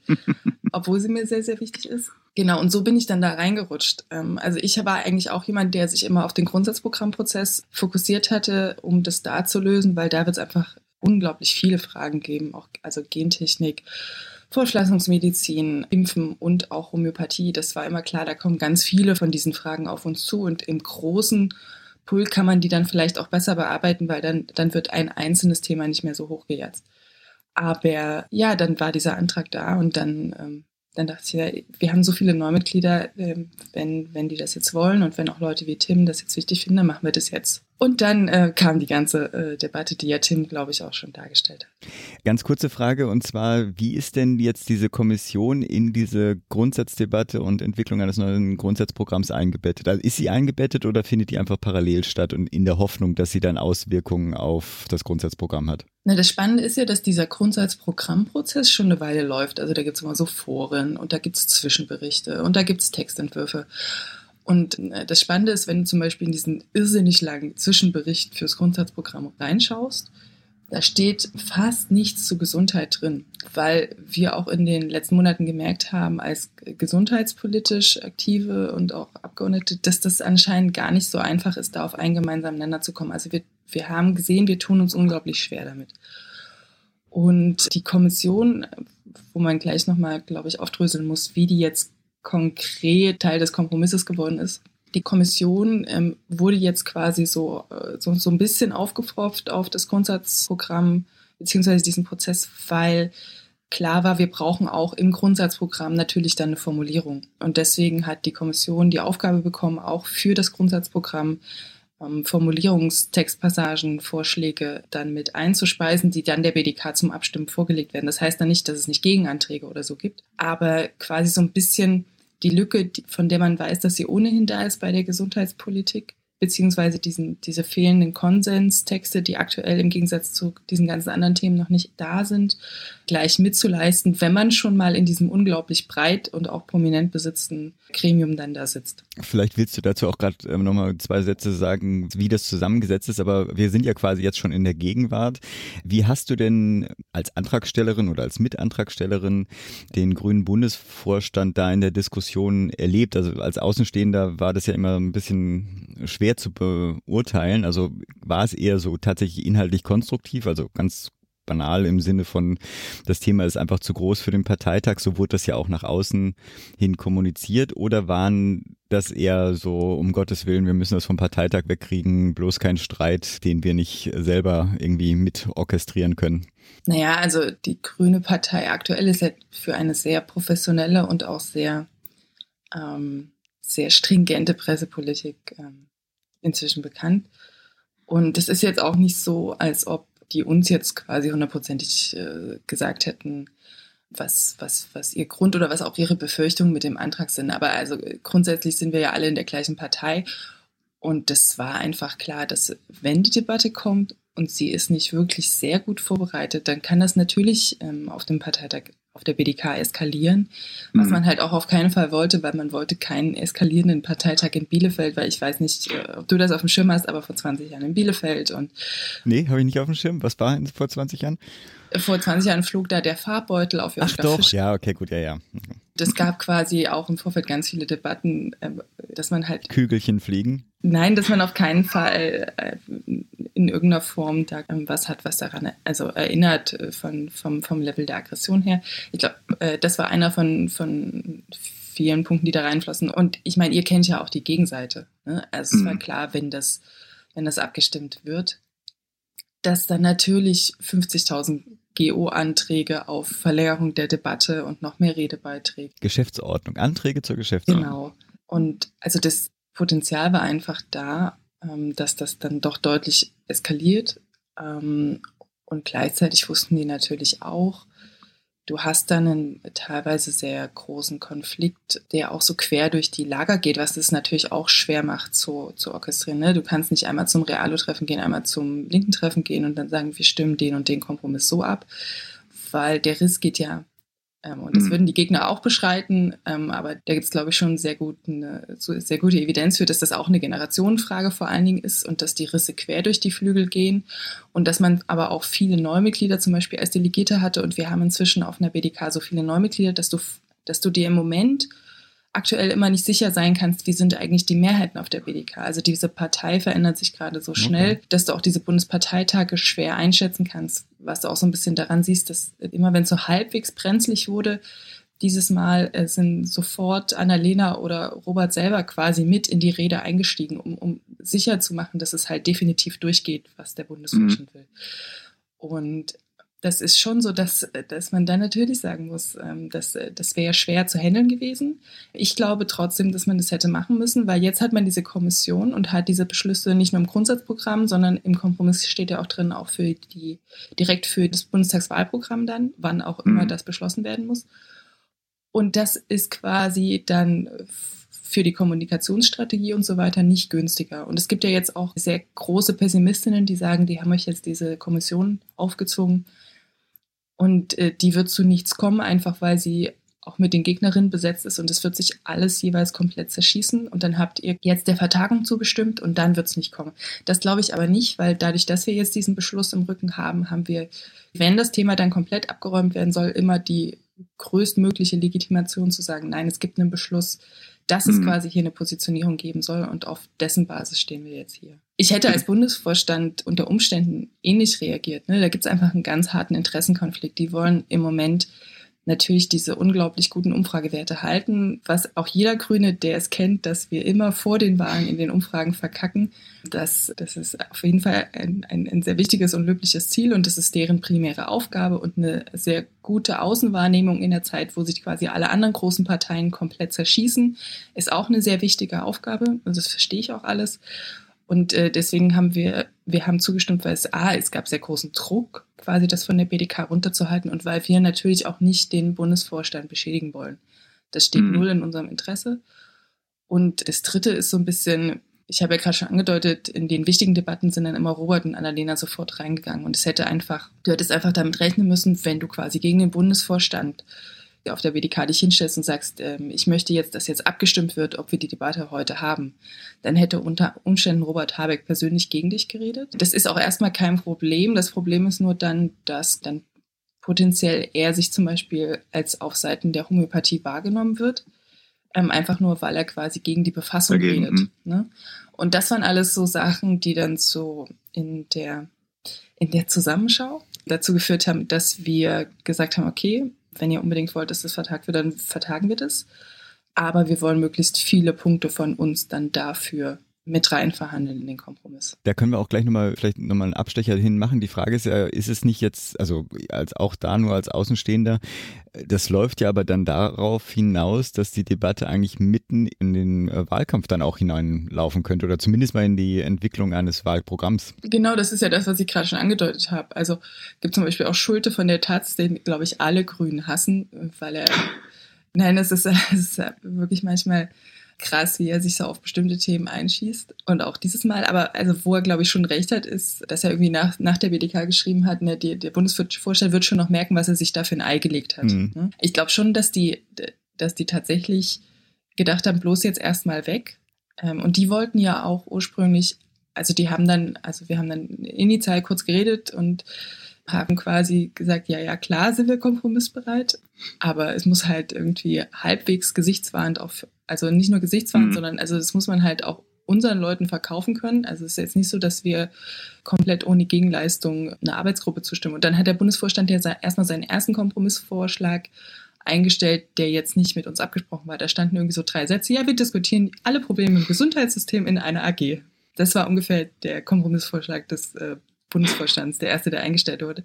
Der ist ja auch noch online, man kann sich das angucken. Das war wirklich so ein bisschen, das war so ein bisschen sehr kurz. Mhm. Und daraufhin haben wir gesagt, naja, okay, also wenn das der Kompromissvorschlag des Bundesvorstands ist, dann stellen wir jetzt unseren eigenen Kompromissvorschlag ein. Und da stand ja dann die klare Zeitschiene drin und dass, wenn man schon also wir machen keine Arbeitsgruppe, sondern wir machen eine Kommission und wir definieren, wer da drin ist. Und wir mhm. definieren auch, welche Themenkomplexe da abgehandelt werden müssen, weil wenn man schon so eine Kommission macht und wenn man über das ganze Gesundheitswesen reden will, dann gibt es die, die, die und die Problempunkte. Und daraufhin hat dann die Gegenseite ihren Kompromissvorschlag gemacht und ähm, ja, so, so äh, kam es dann zu sehr vielen Kompromissvorschlägen, die dann wieder miteinander verhandelt werden mussten. Ich habe ja eine wie soll ich sagen, äh, ich hoffe, es spielt nicht zu viel Häme mit rein, aber als Außenstehender gibt es ja einige ganz, äh, auch teilweise lustige, wie gesagt, nur für Außenstehende wahrscheinlich, Zusammenfassung der Debatte jetzt auf dem Parteitag äh, selber. Die Frage, die ich jetzt so ein bisschen vom Bundesvorstand auch wegnehmen wollte, wie erlebst du eigentlich die Diskussion in der Partei selber, ist das ein fairer Umgang miteinander? Ich, also ich spreche ja ungern von der Gegenseite, sagen wir mal die andere Fraktion. Wie erlebst du da die Diskussionskultur? Ja, das kommt ja nicht nur quasi ähm, von den Leuten, die mit dir in dieser Partei sind, sondern also sehr viel Unschönes kam am Anfang gerade, also definitiv von außen rein. Also unser Antrag war quasi online und dann kamen erstmal diese drei Gegenanträge plus noch quasi impfkritische Anträge. Ähm, also die haben dann die ganz großen Geschütze aufgefahren von, von also ich nenne es, meine es aber relativ neutral die Gegenseite. Mhm. Und dann gab es ja unter anderem diese Massenmails, zum Beispiel an alle Kreisverbände, von den Lobbyorganisationen der Gegenseite, wo zum Beispiel, also an meinen Kreisverband wurde geschrieben, lieber KV Leipzig, in deinem Kreisverband unterstützen folgende Mitglieder einen homöopathiekritischen Antrag. Und dann wurden alle Leipzigerinnen, äh, Leipziger Grünen, die quasi unseren Antrag unterschrieben hatten, aufgezählt. Und dann wurde darum gebeten, das an alle Mitglieder weiterzuleiten. Und das haben die mit jedem Kreisverband gemacht. Und dann kriegst du irgendwie aus ganz Deutschland Mails, Paula, kennst du diese Mails und äh, was sollen wir damit machen? Und das machen die Kreisverbände so? Also folgen diesem, dieser Lobbyaufforderung? Das hing davon ab, wer in der Geschäftsstelle sitzt.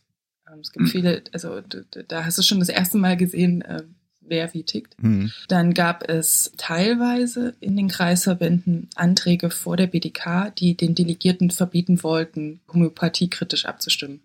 Also das wurde zum Beispiel in Freiburg versucht, ähm, unten im Baden da äh, wollten Mitglieder erreichen, und das waren auch mal wieder ältere Mitglieder, dass quasi alle Delegierten von Freiburg für die BDK nicht gegen Homöopathie stimmen dürfen, wenn das abgestimmt wird.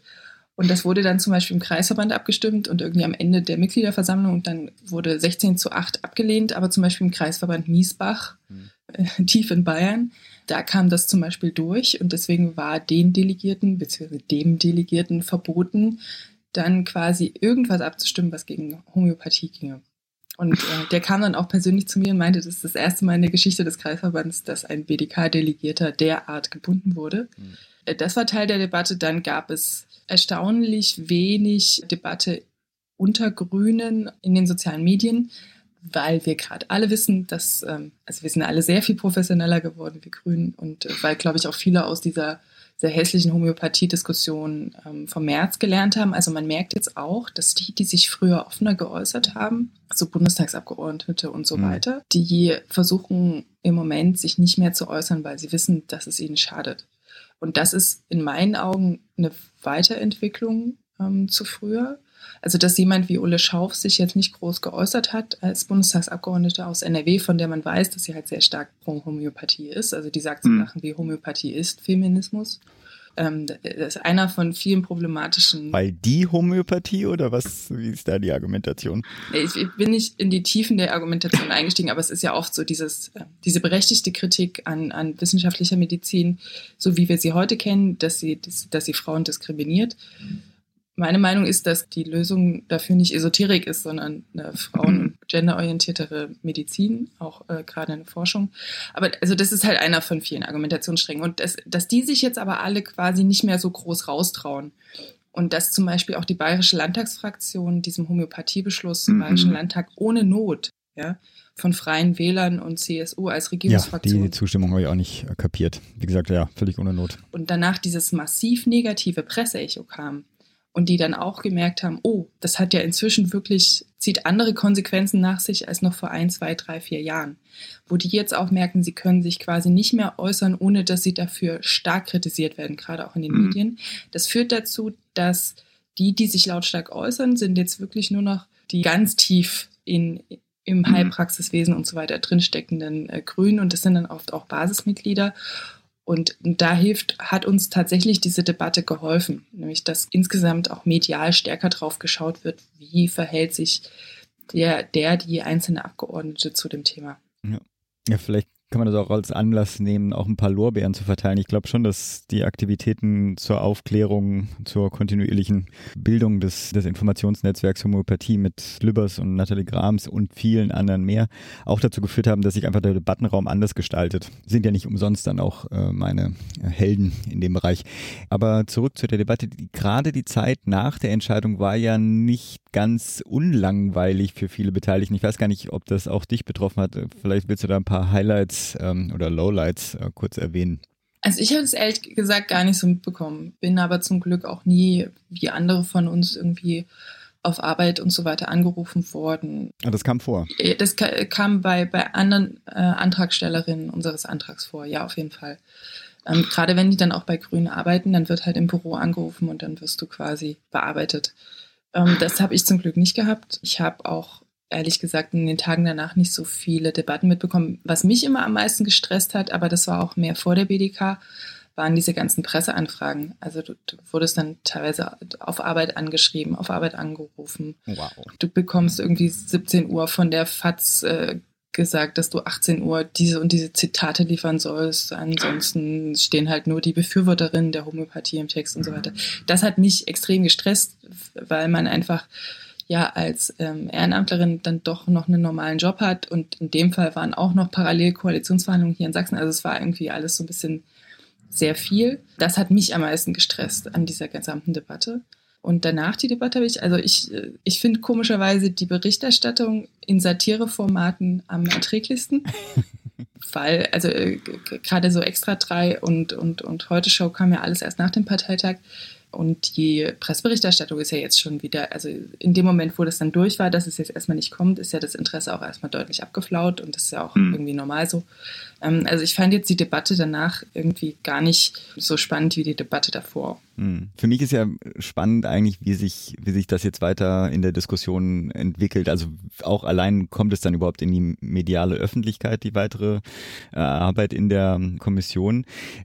Meine, meine Befürchtung ist oder meine Frage ist eigentlich so ein bisschen, wird die Kommission überhaupt zu einem Kompromiss äh, führen können, mit in irgendeiner Form beide Seiten zufrieden äh, sind?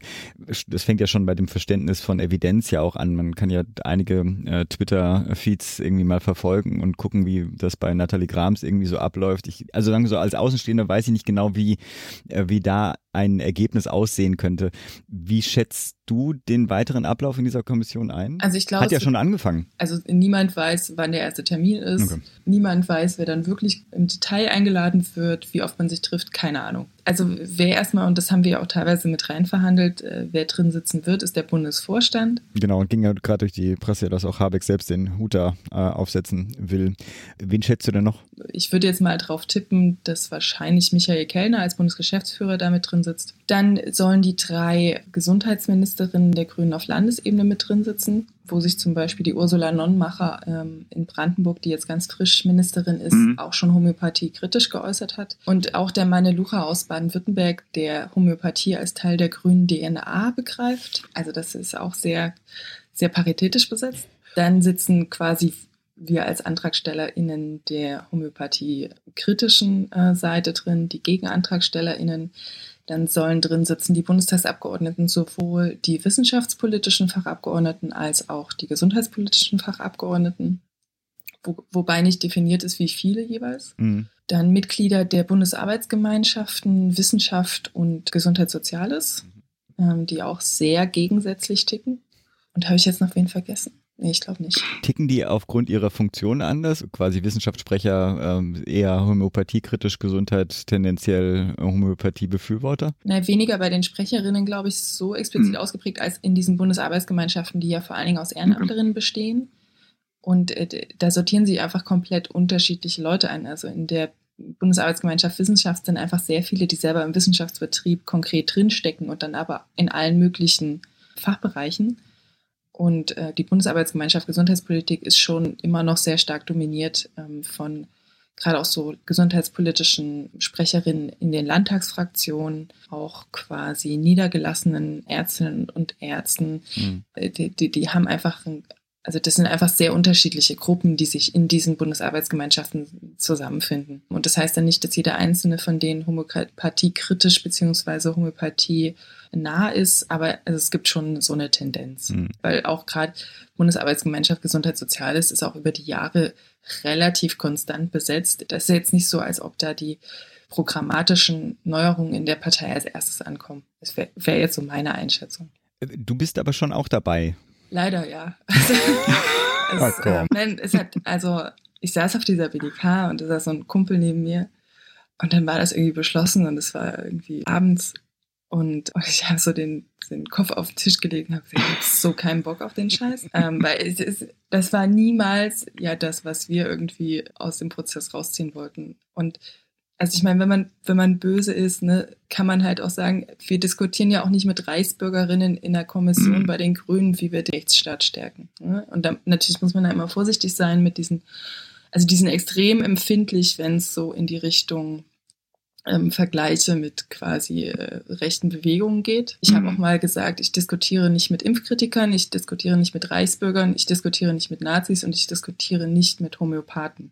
Da war auch was los. Ähm, das ist, also, und, und allein die Vorstellung, dann da so viel Lebenszeit mit denen verbringen oder, oder Mhm. auch relevante Lebenszeit mit denen verbringen zu müssen, ist definitiv nichts, dem man irgendwie freudig entgegenblickt. Wenn am Ende irgendwas bei rauskommen kann, glaube ich, weil es dann doch irgendwie sich eine Mehrheit in der Kommission findet für eine halbwegs rationale Positionierung der Partei. Ich kann mir aber auch sehr gut vorstellen, dass aufgrund der Fülle der Themen und auch aufgrund der Zusammensetzung nicht sehr viel weiterkommt. Ne? Und Mhm. dann kommt die Debatte einfach, dann werden einfach wieder Anträge gestellt. Und dann kann der Bundesvorstand halt nicht mehr sagen, wir vertagen das wieder, weil dann ja offensichtlich ist, dass auch eine Kommission da keine, keine zielführende Arbeit leisten konnte. Ne? Also das sind, also das sind so grob in meinen Augen die zwei möglichen Szenarien. Also ich kann mir durchaus vorstellen, dass da eine rationale Positionierung gibt, aber da muss man, glaube ich, die ersten Treffen abwarten, um Mhm. zu schauen, wie dann tatsächlich so die Stimmung ist. Oh, war ja. Also die, eine Gefahr, die ja wahrscheinlich der Bundesvorstand sowieso schon hatte, ähm, ist ja auch mit dieser Kommission verbunden, sagen wir so, ob sie zu einem Ergebnis kommt oder auch nicht, weil nachher müssen sich ja dann doch die Mitglieder dazu entscheiden. Die Frage ist ja, wenn eine sehr Pro-Evidenz, Anti-Homöopathie-Formulierung entweder rauskommt oder auf dem Parteitag beschlossen wird. Wie realistisch ist denn da die Gefahr, die ja immer wieder an die Wand gemalt wird, eines Risses der Partei? Also sprich, wie schätzt du ein, wie sich die, also die traditionelle äh, Fraktion da weiter verhalten würde? Also erstmal stellt sich so ein, dass es nicht wahnsinnig viele Grüne gibt, die wegen Homöopathie wirklich ein- oder austreten würden. Also nur wegen Hm. Homöopathie allein. Also letztendlich sind ja auch Leute wie ich bei den Grünen eingetreten, explizit nicht, weil die Gesundheitspolitik der Grünen so geil war. Und auf der anderen Seite gibt es halt auch viele, äh, gerade auch Abgeordnete, ja, teilweise auch Gesundheitsminister, die, die machen ja wirklich einen guten Job, wenn man mal diese ganzen alternativmedizinischen Fragen ausklammert. Also auch Barbara Steffens damals als grüne Gesundheitsministerin in NRW die Schulmedizin als anmaßend bezeichnet hat, weil sie ähm, den Anspruch habe, den menschlichen Körper zu verstehen. Selbst die hat zum Beispiel pflegepolitisch irgendwie sinnvolle Sachen gemacht. Also es ist, es ist dann halt teilweise doch äh, komplizierter als es ist und ich glaube nicht, dass extrem viele Leute austreten würden. Ich glaube, dass es durchaus sehr viel böses Blut erzeugen könnte Mhm. und dass aber gerade diese vielen Neumitglieder mit der Frage wirklich gar nichts anfangen können. Also es gibt jetzt auch so einen äh, Göttinger Politikwissenschaftler, der Lühmann, der auch jetzt nochmal so einen Text in der Taz geschrieben hat, dass natürlich so Weltflucht und Esoterik und Mythologie, das ist natürlich eine Wurzel der, der westdeutschen Grünen. Mhm. Ne? Also da, da hat meine Lucha schon äh, recht, aber es ist halt nicht Teil der DNA der, der Grünen per se, sondern eher des Baden-Württemberger Landesverbandes und zum Beispiel Bündnis 90 im Osten hatte, hat nie was mit, irgendwie groß mit Homöopathie zu tun gehabt. Und ähm, deswegen glaube ich, also die, die das formulieren, setzen das halt sehr taktisch ein, um vor allen Mhm. Dingen auch den Bundesvorstand damit unter Druck zu setzen. Ähm, ich glaube, gerade die vielen Neumitglieder, ich meine, wir haben jetzt knapp 90.000 Mitglieder. Mhm. Das ist fast doppelt so viel, als, als ich eingetreten bin. Und eigentlich alle, die so stark pro Homöopathie sind, das, sind, das ist alles die alte Garde. Mhm. Und deswegen glaube ich nicht, dass wirklich zu einer Spaltung der Partei führen wird. Wir haben jetzt auch auf der BDK gesehen, dass als es Parteiratswahlen gab, und da muss man Mhm. wissen, da treten mehrere Leute gegeneinander auf mehrere Plätze an. Das heißt, es ist sehr unwahrscheinlich, dass du überhaupt 100 Prozent kriegst bei der Wahl. Und da trat zum Beispiel auch Katharina Schulze an aus Bayern, die auch, und die Frage kam nicht von mir, das möchte ich hier jetzt nochmal sagen, die auch in der Fragerunde gefragt wurde, wie sie denn zu der Zustimmung der Bayerischen Landtagsfraktion äh, zu diesem Homöopathieantrag der bayerischen mhm. Regierung steht. Und da hat sie gesagt, sie ist da explizit rausgegangen. Ähm, also das hat sie offen auf der Bühne gesagt. Sie ist da rausgegangen. Sie ist selber ähm, Befürworterin einer wissenschaftsbasierten Medizin und sie findet diese Kommission total toll. wie, wie Katha Schulze halt ist. Ne? Also alles sehr überschwänglich. Und die hat, obwohl das so prominent gefragt worden war, 75 Prozent bekommen. Okay. Und das ja mit vielen Mitbewerberinnen und so weiter. Wo ich jetzt zum Beispiel davon ableiten würde, dass auf dieser BDK es nicht mehr als 25 Prozent gab, für die Homöopathie ein derart entscheidendes Thema ähm, ist, okay. dass sie deswegen niemanden nicht wählen. Und äh, also es werden auch noch mal deutlich weniger sein, weil es gab einfach Gegenkandidatinnen und du hattest nur eine begrenzte Anzahl an Stimmen und so weiter. Und ich bin da eigentlich, also wir von unserer Seite, wir haben den Antrag ja auch eingereicht, weil wir davon ausgehen, dass wir eine Mehrheit auf der BDK haben. Das mhm. Risiko ist in unseren Augen weniger, das nicht zu gewinnen, als also dass der Bundesvorstand dann halt irgendwie problematische Pressearbeit vor sich hat und so weiter. Und das ähm, und dass natürlich Einzelne dann ähm, auch sehr, sehr verstört sind. Habt ihr eigentlich sowas wie eine Selbsthilfegruppe als Antragstellerin, äh, um mit dem ganzen Shitstorm umzugehen? Also wir hatten dann am Rand der BDK noch so ein Treffen, wo wir uns so getroffen haben und es kommen halt auch, das war wirklich krass, das habe ich so noch nie erlebt. Du stehst auf einer BDK und plötzlich kommen wildfremde Mitglieder und umarmen dich. Mm. Ja, aber es kommen auch ältere Frauen und gucken dich böse an.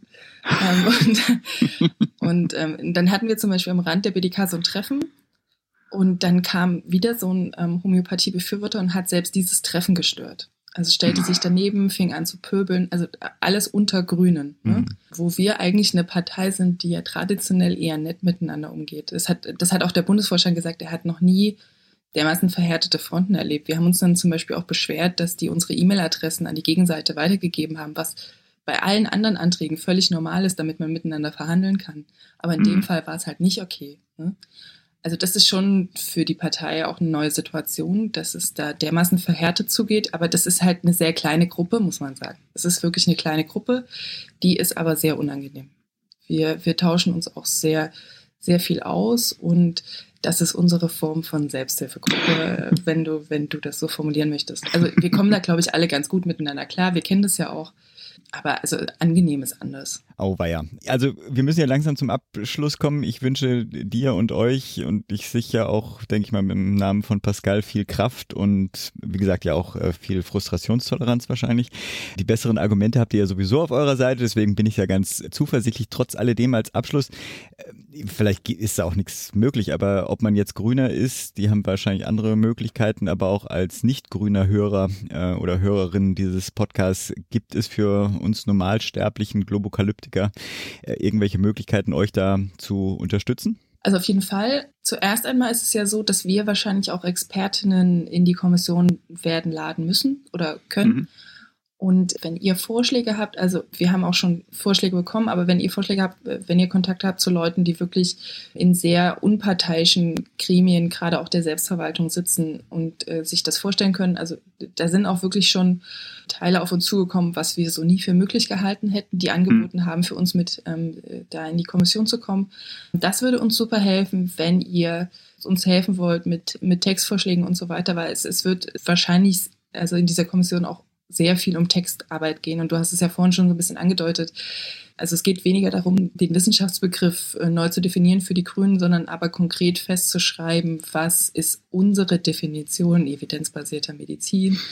Also äh, gerade wenn ihr uns mit so Textarbeit helfen könnt. Also wir sind eine relativ große Gruppe, aber gerade bei uns in der Gruppe, das sind auch eher Skeptikerinnen, das sind jetzt nicht alles gesundheitspolitisch mhm. Aktive. Mhm. Und ähm, das würde uns unglaublich helfen. Dann, äh, wenn ihr eure grünen Abgeordneten oder Ministerinnen kennt und wisst, die sind an der Stelle äh, sehr stark auch alternativmedizinischen Methoden, auch gerade in der Erstattung der GKV, zugeneigt, dann, dann schreibt ihr einfach, also die Gegenseite schreibt auch, ne? Und man sieht einfach im Moment, es gibt, es, es gibt dann doch noch ein deutliches Ungleichgewicht, weil wir auch einfach, wir haben nicht so viel zu gewinnen, wie die zu verlieren haben. Ne? Und das mhm. führt natürlich dazu, dass dass die nochmal mit einer ganz anderen Vehemenz, gerade auch ähm, Abgeordnete und, und Staatssekretärinnen und auch Ministerinnen bearbeiten. Und dass man sich halt immer wieder einklingt in diese ganzen Debatten, wenn man sie sieht auf, auf, auf Twitter, auf weniger auf Facebook und äh, auch in der medialen Berichterstattung. Weil, also was uns wahrscheinlich am meisten geholfen hat, ist tatsächlich diese dann doch sehr eindeutige Presselage. Mhm. Ne? Also wenn du schaust, von heute Show bis FATS. Und Taz? Und Taz, ja, alles von Taz bis FATS. Äh, das waren eigentlich auch die Leitmedien, muss man sagen. Die haben uns äh, quasi sehr geholfen, indem sie das Thema aus der Nische rausgeholt haben und auch ganz klar gesagt haben, das, was was hier die Homöopathiebefürworterinnen behaupten, hat alles keinerlei Erkenntnisgrundlage. Das hat auch viel zur Bildungsarbeit innerhalb der Partei beigetragen. Also man mhm. muss ja teilweise im Bundesvorstand erklären, dass evidenzbasiert nicht sprachlich das gleiche ist wie erfahrungsbasierte Medizin. Also dadurch, dass das Thema nie wichtig war, haben auch mhm. alle, die jetzt nicht gesundheitspolitisch aktiv sind bei den Grünen, da auch allenfalls rudimentäres Wissen. Ja, und, und das hilft natürlich alles, insgesamt gesundheitspolitische Kompetenz und auch das Thema an sich wichtiger zu machen und dann auch ein höheres allgemein Wissenslevel bei den Grünen in dem Thema zu erreichen. Und das sind so die Sachen, wie man uns helfen kann. Ich würde ja fast sagen, dieses Level könnte eigentlich bei allen äh, Parteien, äh, die mir so einfallen, äh, auch erhöht werden. Da nehme ich meine eigene auch äh, explizit nicht aus. Wenn du sagst, unterstützen und bei euch melden und sowas, sollen wir das äh, dem armen Pascal überlassen, dass das über ihn läuft und der muss das koordinieren? Oder habt ihr sowas wie eine, eine gemeinsame Mailbox für äh, Vorschläge und ähm, Infos? Also ich finde ich find den Pascal-Vorschlag eigentlich ganz, äh, ganz sympathisch. Das, kann, das kann der ruhig mal machen. Der hat Elternzeit, ja. Das hast du jetzt gesagt. Gut, Paula, ich äh, hatte ja schon gesagt, viel Erfolg und Frustrationstoleranz und Kraft. Ich danke dir auf jeden Fall für den Einblick in die grüne Seelendiskussion hier. Bitte, bitte. Und hoffentlich bis bald. Schönen Tag noch. Ciao. Ciao.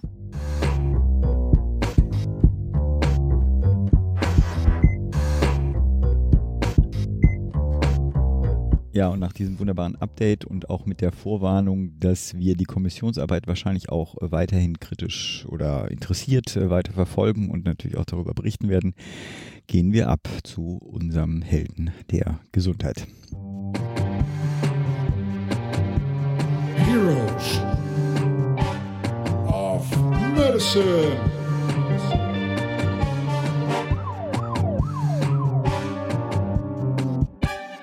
Heute erinnere ich an den vor 100 Jahren verstorbenen und häufig als Vater der modernen Medizin bezeichneten Sir William Osler.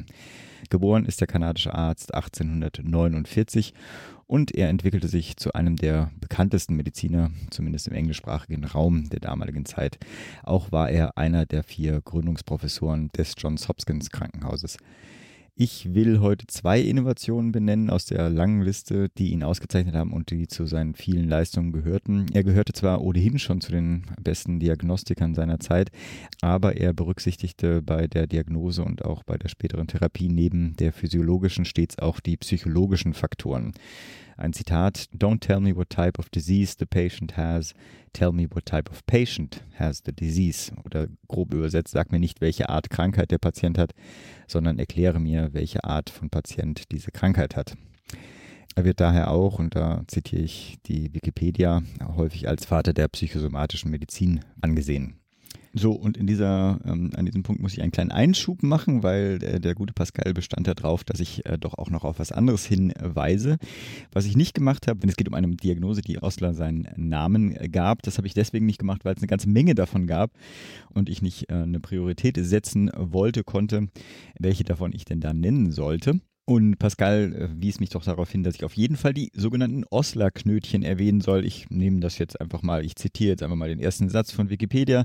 Es sind kleine subkutane, schmerzhafte, entzündlich gerötete, hämorrhagische Effloreszenzen, die meist Zeichen einer Mikroembolie oder Immunkomplexvaskulitis im Rahmen einer infektiösen Endokarditis sind. Ich denke, es sind genug Ärztinnen und Ärzte in, bei unseren Hörern, die da ähm, mehr mit anfangen können. Die anderen verweise ich einfach auf äh, Wikipedia oder euren nächsten Schürembel. So, und damit auch Schluss mit diesem Einschub. Ich wollte nämlich eine weitere Innovation ähm, benennen, mit der es in die Geschichtsbücher der Medizin schaffte, oder beziehungsweise die möchte ich hier im Besonderen herausstellen. Er revolutionierte nämlich die medizinische Ausbildung. Er war nämlich der erste, der angehende Mediziner Rinnen, weiß ich gar nicht, wie viel das damals waren, aber äh, angehende Mediziner, glaube ich, kann man mal äh, wahrscheinlich unterstellen, aus den Hörsälen hinaus und systematisch in das klinische Setting hineinführte und dies auch zum wichtigen Teil ihrer Ausbildung machte. Die Idee verbreitete sich damals schon rasant und bildet ja auch heute noch den Standard medizinischer Ausbildung. Wenn wir also heute äh, Visiten von Studentinnen haben oder vorklinische Praktika, Formulaturen, oder auch das praktische Jahr, diese Struktur beruht auf seiner Überzeugung, dass zur Medizin oder mit der medizinischen Ausbildung vor allem auch der Kontakt mit dem Patienten gehöre. Auch hierzu ein kleines Zitat. He who studies medicine without books sails an uncharted sea, but he who studies medicine without patients does not go to sea at all. An einer Stelle seines Lebens sagte er sogar, er wünschte, dass sein Grabstein lediglich sagen würde, he brought medical students into the wards for bedside teaching. Oder auch ein andermal, vielleicht ein bisschen kürzer, he taught medical students at the bedside. Leider konnte ich nicht herausfinden, was denn tatsächlich auf seinem Grabstein steht. Und man kann Osler auch trotz seiner vielfältigen Errungenschaften, zum Beispiel auch als Medizinhistoriker, nicht nennen, ohne zumindest auf eine Kontroverse hinzuweisen. In einer Rede 1905, ähm, die hieß The Fixed Period, zitierte er auch eine Schrift, die eine Zukunft visualisierte, sich vorstellte, quasi so eine Science Fiction, in der Menschen nach einer festen Lebensspanne, und zwar mit 67, peacefully extinguished by chloroform, also ein Euthanasie-Gedanke quasi. Ich bin mir aber auch aus der Lektüre, ich habe da zwei Artikel darüber gelesen, nicht ganz klar geworden, ob er das damals schon vielleicht so als bösen Witz verstand. Er selber, also um das vielleicht auch nochmal in Kontext zu setzen, er selber äh, in seiner Rede sagt er nämlich auch, The effective, moving, vitalizing work of the world is done between the ages of 25 and 40 and it is all downhill from then on. Ähm, das ist deswegen äh, lustig zu sehen, weil er an diesem Punkt selber schon 56 war und natürlich in dem Sinne dann schon lange auf dem äh, Downhill, auf dem diesem absteigenden Ast sich befand. Aber vielleicht motiviert es ja den einen oder die andere dazu, das näher herauszufinden, denn sein 100. Todestag nähert sich. Erinnert euch also am 29. Dezember an den 100. Todestag von Sir William Osler. Er starb mit 70 Jahren an einer Lungenentzündung. Die Krankheit, die er selbst auch in dieser umstrittenen Rede als Old Man's Friend bezeichnete, weil sie seines Erachtens relativ schnell zu einem relativ schmerzfreien Tod führte. Und das war unser Held der Gesundheit dieser Woche und damit gehen wir ab zu den Terminen. Wie immer nenne ich hier ein paar Termine, die ich entweder selber ganz spannend fand und oder an denen ich auch plane, selber dabei zu sein. Obwohl ich ein bisschen zugeben muss, dass ich da gerade nicht ganz konsequent sein kann, weil einfach zu viel Arbeit äh, mich davon abhalten, solche schönen Termine dann auch wahrzunehmen. Aber ich liste mal, wo ich auf jeden Fall dabei bin, weil ich auch eine Aufgabe zu erfüllen habe. Am 6. Dezember 18 Uhr an der HU Berlin. Trugschlüsse in der Alternativmedizin, ein Vortrag von Professor Edzard Ernst. Dann am 24. und 25. Januar 2020 sind wir dann schon von Springer Pflege, der Kongress Pflege 2020. Am 21. Januar 2020 dann von der BZGA und dem BMG zusammen die fünfte Männergesundheitskonferenz Gesundheit und Wohlbefinden von Männern im digitalen Zeitalter am 23. und 24. Januar dann das Symposium Zukunftsforum Public Health. Und dann kommen wir zu den Terminen, die etwas weiter in der Zukunft liegen. Vom 8. bis zum 10. März 2020 der Kongress Armut und Gesundheit. Politik macht Gesundheit, Gender im Fokus. Und vom 12. bis 14.3. auch in Berlin der Deutsche Pflegetag nochmal einen Schritt voraus.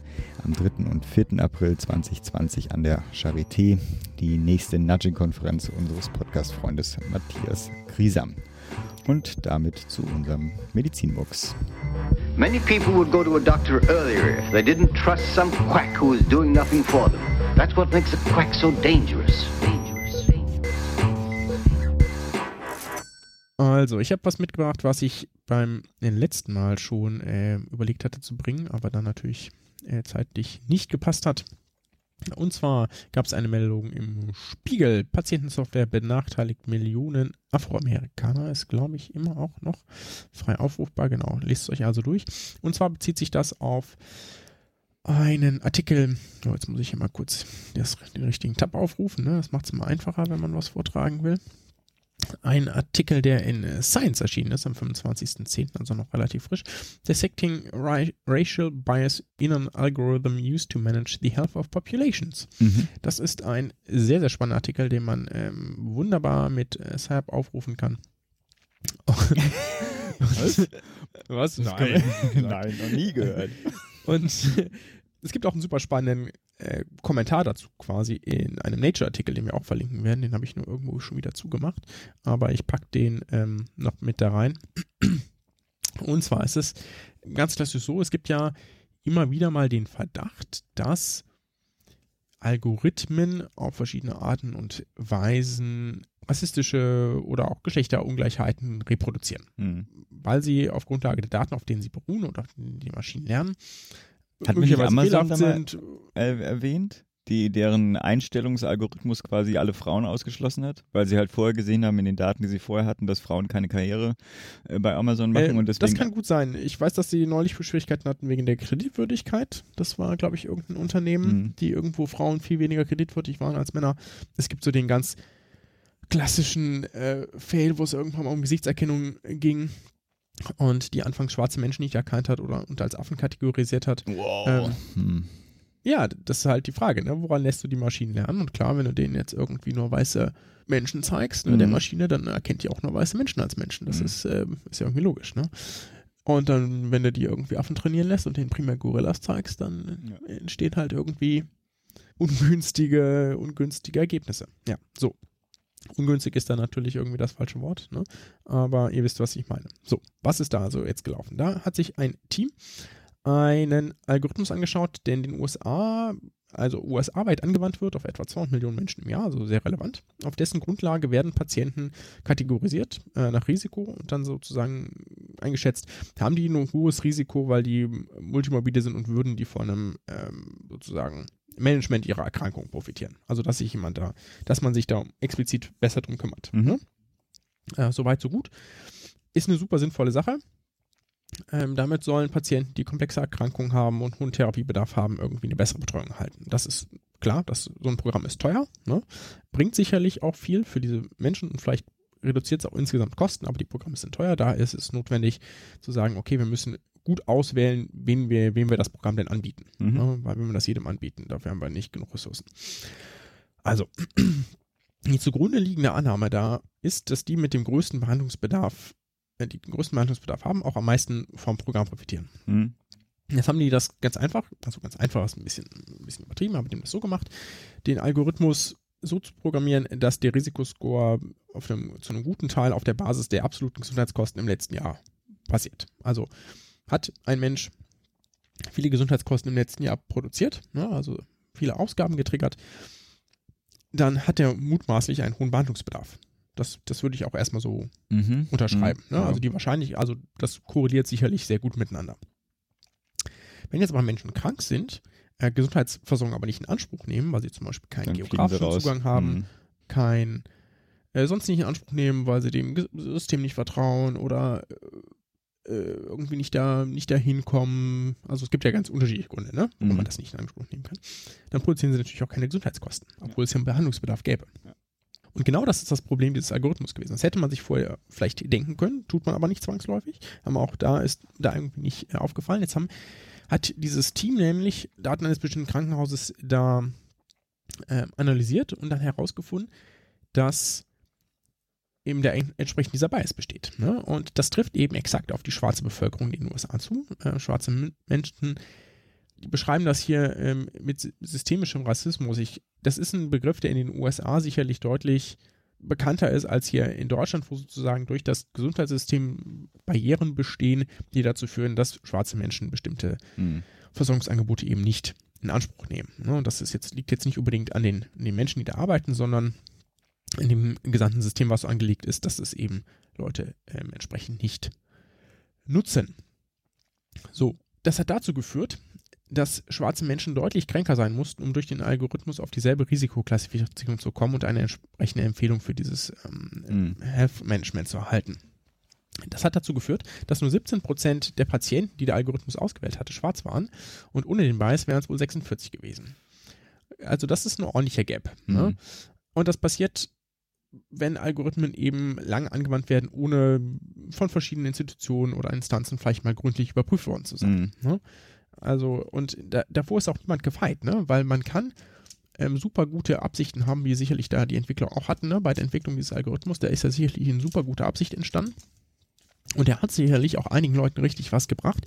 Er hatte halt einen Bias, den die Entwickler vorher so nicht gesehen haben. Und das ist auch nicht zwangsläufig äh, die Schuld der Entwickler. Also ich würde jetzt nicht sagen, so, ihr Leute habt euch da äh, rassistisch verhalten, ne? sondern da sind vielleicht einfach Perspektiven nicht eingeflossen, die sinnvoll gewesen einzufließen, ne? Mhm. die man hätte besser einfließen lassen sollen. Ne? Und deswegen ist es wichtig, dass da, dass das entsprechend ähm, offengelegt wird, dass da Leute das überprüfen können und dass man da dann entsprechende große Fehler vielleicht auch beheben kann, die ähm, ganze Bevölkerungsgruppen benachteiligen. Mhm. Ich kann mir das gut So. vorstellen, auch in Deutschland. Also sowas wie, oh, in Brandenburg äh, werden, äh, was weiß ich, Hautarzt, ähm, ganz deutlich weniger Hautarztbesuche registriert. Ja, die müssen alle deutlich gesünder sein. Und ohne festzustellen, dass es vielleicht in der ganzen Region gar keinen Hautarzt, Hausarzt gibt. ja, ja, genau. Oh, ja. Ja, ja, genau. Also ist ja immer so die Frage, ne? Welche, äh, welche Daten hat man zur Verfügung, welche Schlüsse zieht man daraus? Ja. Gut, ähm, um mit einer guten Nachricht zu enden, ich zitiere einmal hier kurz aus dem, äh, aus dem Nation-Artikel. Obermeier is working with the firm without salary to improve the algorithm. Also der Schön. leitende Schönwörter. Finde ich cool. Gut. Haben wir noch was zu ergänzen? Oder war es das Nö, für Ich heute? glaube, wir können, wir können Schluss machen. Kind schläft auch immer noch, alles richtig gemacht. Genieß es. Ja, sie schläft jetzt wahrscheinlich noch ungefähr äh, Zwei Minuten. Ja, wunderbar. In diesem Sinne, bleibt gesund, macht gesund, macht gut. Ciao, ciao. Ciao. Nobody knew that healthcare could be so complicated, complicated, complicated, complicated.